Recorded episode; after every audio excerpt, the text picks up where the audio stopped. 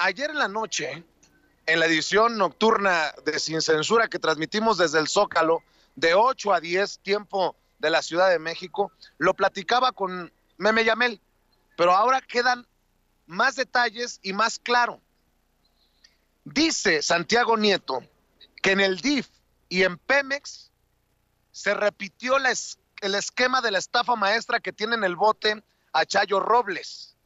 El titular de la Unidad de Inteligencia Financiera de la Secretaría de Hacienda y Crédito Público, Santiago, Santiago Nieto, dijo ante senadores de Morena que tanto en el DIF como en Pemex, en el sexenio del copetón, Enrique Peña Nieto, hubo esquemas para el desvío de recursos del tipo de la estafa maestra donde se hacían transferencias internacionales. De hecho, en esta reunión, Santiago Nieto señala que Emilio Lozoya Austin, prófugo de la justicia, amigo personal de Peña Nieto, quien fuera el enlace internacional en su campaña que lo llevó a la presidencia, quien fuera director de Pemex cuando fue presidente el mexiquense Enrique Peña Nieto, desvió 83 millones de pesos a través de una universidad, de Pemex a través de una universidad. No tienen vergüenza. Con razón se pone peluca y gorra para que no lo reconozcan y no le mienten su madre a Enrique Peña Nieto. Pero esto es el pinche colmo. Y todavía se dan golpes de pecho y se rasgan las vestiduras y se la dan de muy honestos. Definitivamente no exagero cuando digo que el sexenio de Peña Nieto fue Enrique y sus 40 ladrones. Fue un vómito de corrupción, su sexenio de Enrique Peña Nieto, hay que decirlo con todas sus letras, Vicente. Ahí está el caso de Javier Duarte, ahí está el caso de Emilio Lozoya, ahí está el caso de su primo, el primazo este, Alfredo del Mazo, que, que realmente, ayer lo platicábamos también, en el tema de Odebrecht también está metido.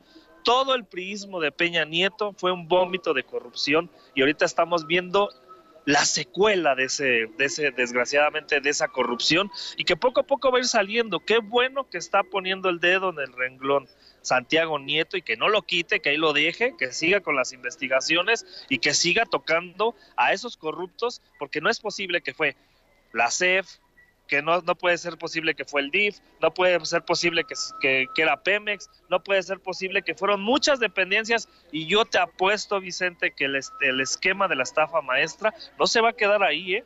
Yo creo que va a quedar en más dependencias de gobierno, cómo triangulaban este tipo de, de hazañas. Ahí te va esta, mi querido Rafa, ahí va Toño.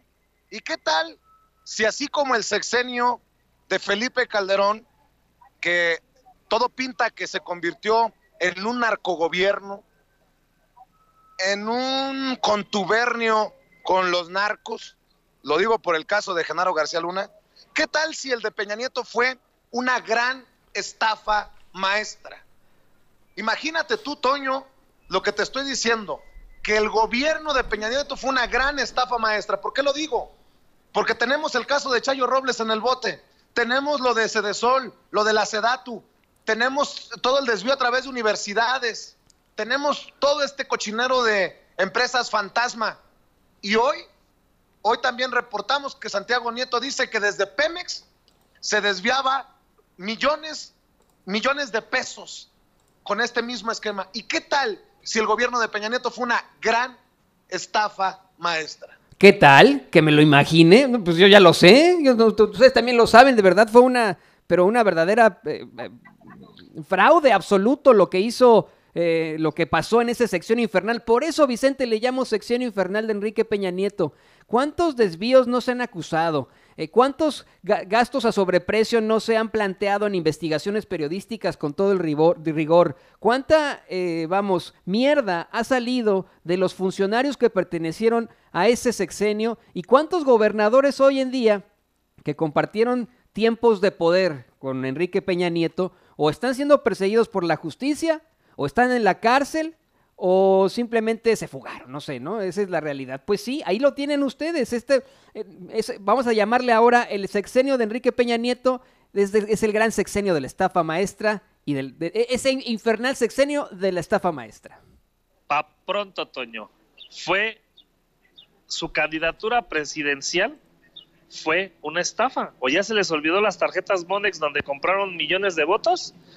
Desde su inicio hasta su final, bien lo dicen ustedes, fue una estafa maestra. Bueno, y si continuamos con estos temas incómodos,